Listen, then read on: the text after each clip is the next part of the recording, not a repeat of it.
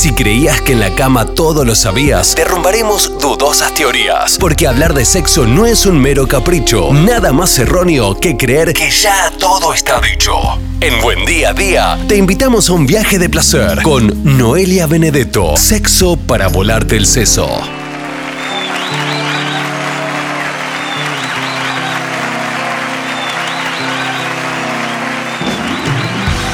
Cada martes, como cada martes, sexo para volarte el seso con la licenciada Noelia Benedetto una vez más con nosotros. Hola Noé, ¿cómo te va? Buen martes. Buen día para todos y todas, muy bien. ¿Ustedes? Bien, bien, bien, bien. Kama Sutra. Mira que de Coté alguna vez quizás hemos tocado el tema, lo habrá citado el tema de esto del Kama Sutra, pero nunca lo tocamos de lleno, nunca lo abarcamos de lleno como un segmento. ¿Qué es el Kama Sutra? ¿A qué nos referimos cuando decimos Kama Sutra? Bueno, el Kama Sutra es eh, el primer libro que me compré de sexualidad. La versión que tengo es del año 2000, así que hace la cuenta, está bastante viejito. Pero es un libro que es un escrito. En realidad, Kama Sutra es un término hindú que significa Kama es deseo, amor, placer y Sutra es tratado, ¿sí? Fue escrito hace 2000 años por un señor que es Vatsyayana. ¿sí? Qué, qué nombrecito, ¿eh? Se me complica un poco, sí, se me complica un poco um, nombrarlo. Él lo que hace en realidad es una recopilación de otros escritos que fue encontrando y también le pone sus aportes. Yo um, alguna vez lo he mencionado y lo he criticado un tanto. Eh, la particularidad es que Bats mm, Yayana se definía como alguien célibe. ¿sí? Entonces, bueno, es, es, muy interesante, ¿no? Digamos claro. que alguien que se dedique al celibato escriba justamente cuestiones de, de sexualidad. Un poquito eh, contradictorio. Sí, pero bueno, desde de, de ese lugar es interesante, digamos, que, que habite esas contradicciones. Me, me, parece un blend sí, bastante no, hay, particular. Hay, hay de todo.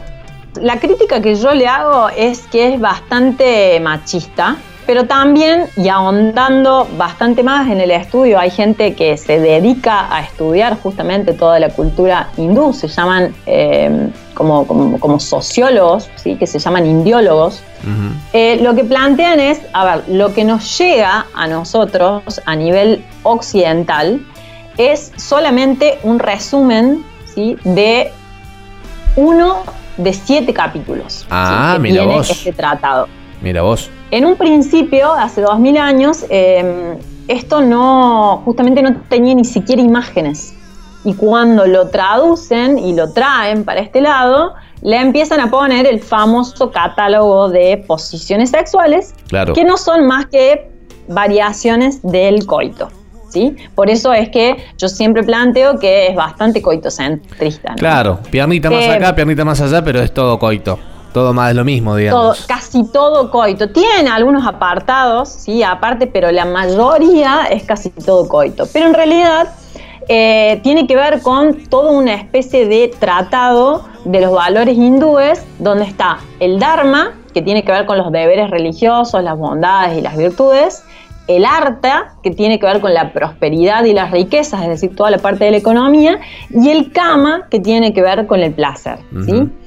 Eh, en realidad el Kama Sutra, no al que nos llega, el original, eh, es un libro sobre una filosofía en relación al arte de vivir y se puede, por ejemplo, encontrar desde cuestiones de cortejo para encontrar pareja o para hacer un vínculo, para resolver situaciones conyugales o matrimoniales. Ah, es mucho más amplio.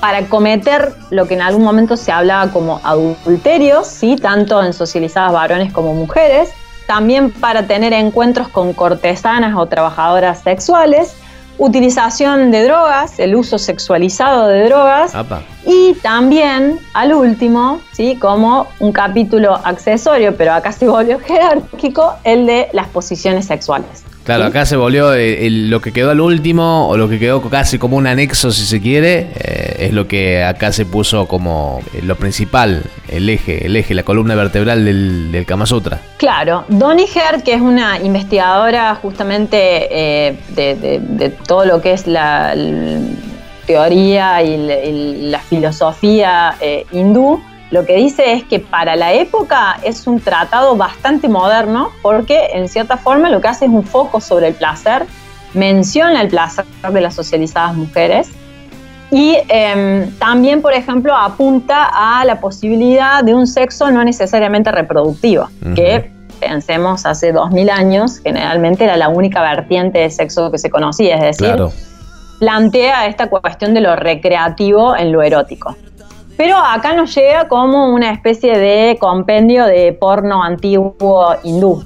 Entonces, justamente lo que hace es cuestionar el Dharma, que vende a ser el tratado sobre todos los deberes morales de, la cultura hindú. Eh, no penaliza o no sanciona todo lo que tenga que ver con las infidelidades, el consumo de trabajo sexual. Eh, va, en contra de cuestiones vigentes inclusive en esa época, ¿sí? Transmite eh, todos unos aspectos en relación a, lo placentero y también, por ejemplo, rechaza los castigos que se les hacían a las socializadas mujeres que eran infieles. Em, Entonces, recordamos, mm. estamos hablando del Kama Sutra real, no del que nos llega. El Kama Sutra real, no el que nos llega.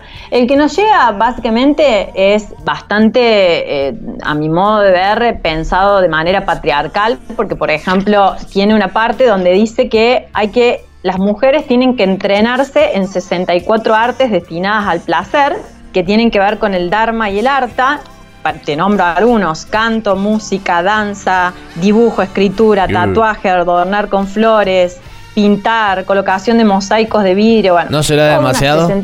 Pero lo que dice esta indóloga, que es eh, Doniger, es que en realidad ese cultivo de esas 64 artes está apuntada a una clase media, ¿sí? Tiene también una cuestión clasista, pero queda tanto para varones como para mujeres, ¿sí? Mm.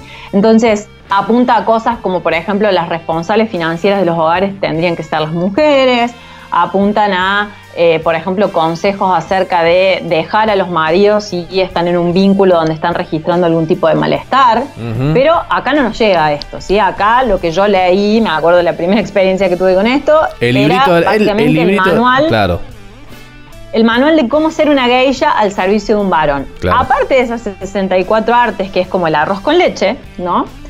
Eh, hay 64 artes destinadas al amor que tienen que ver con, por ejemplo, formas, que ahí empieza el tema de las posiciones, te tira eh, formas de abrazar, de besar, eh, formas de arañar, formas de morder, ciertas posiciones sexuales que casi siempre son coitales, gemidos.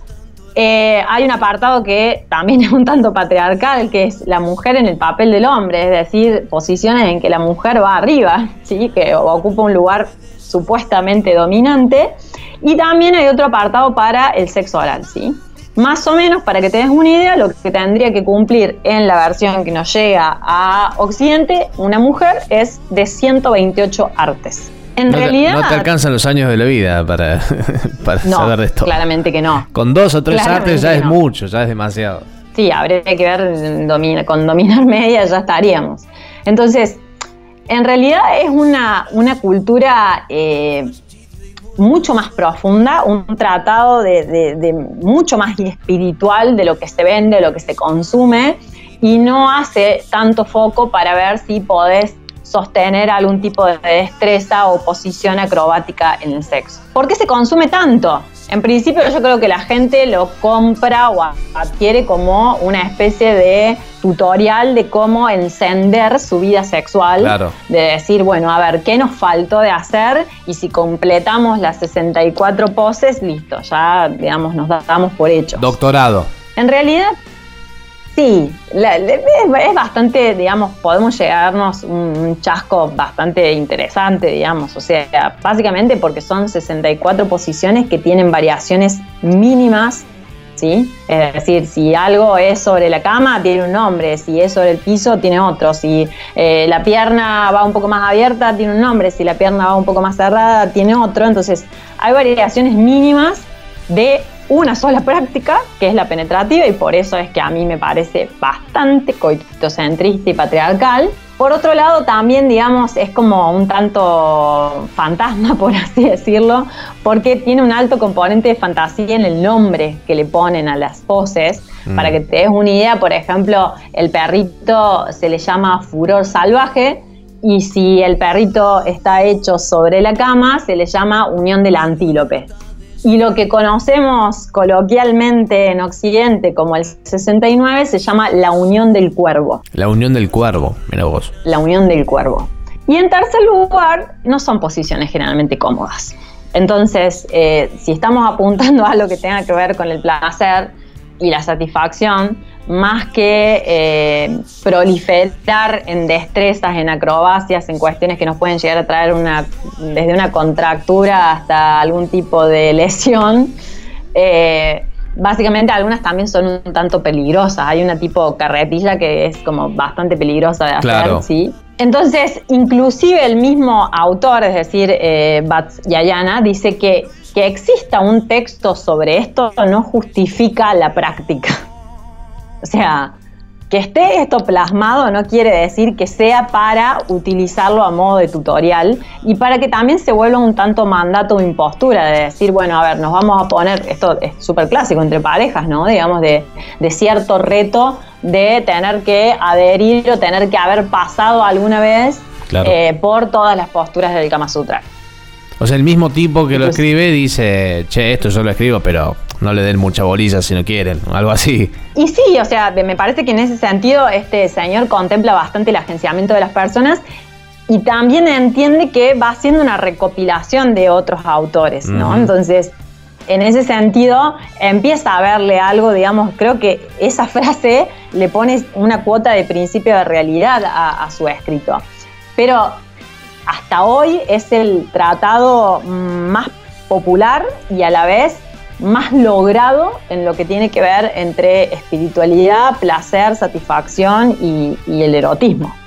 Si tomamos, todo, si tomamos todo el Kama Sutra, todo lo que sería la obra completa. Todos los capítulos, todos los capítulos, toda la obra completa y no solamente las 64 posiciones. Después ha habido como ciertas eh, deformaciones occidentales, por ejemplo, está el Kama Sutra lésbico, eh, cuando estaba el COVID salió el Corona Sutra. Em, hay, hay, un Kama Sutra de, personas gays, bueno, pero básicamente lo que apunta esto, digamos, no tiene que ver con las poses.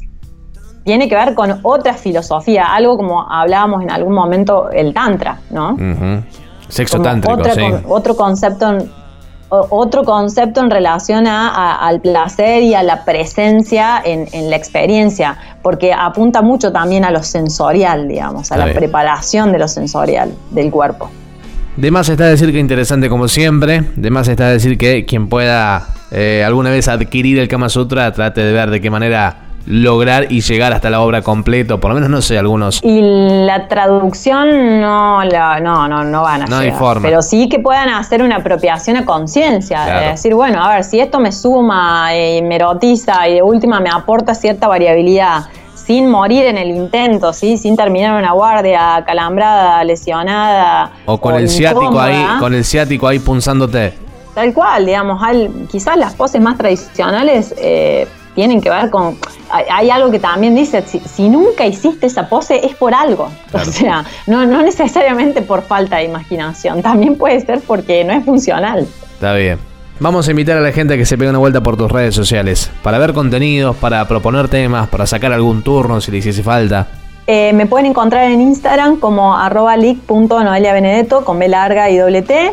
De ahí les va a llevar también a la fanpage de Facebook. Ahí cargo mis notas escritas y algunas otras eh, publicaciones de, otros autores. Y en burbujas destacadas están todos los links al podcast donde vamos subiendo las columnas de sexo para volarte de seso y otras eh, participaciones radiales, como por ejemplo el programa que tenemos junto a Silvia Aguirre y Emma Son, que se llama Sexofilia, que es de otra radio.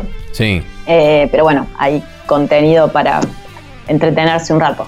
Lick.noelia Benedetto, así pueden encontrarla en Instagram y en las redes sociales. Noé, un gusto, un placer como siempre. Un gusto y éxitos para todos y todas.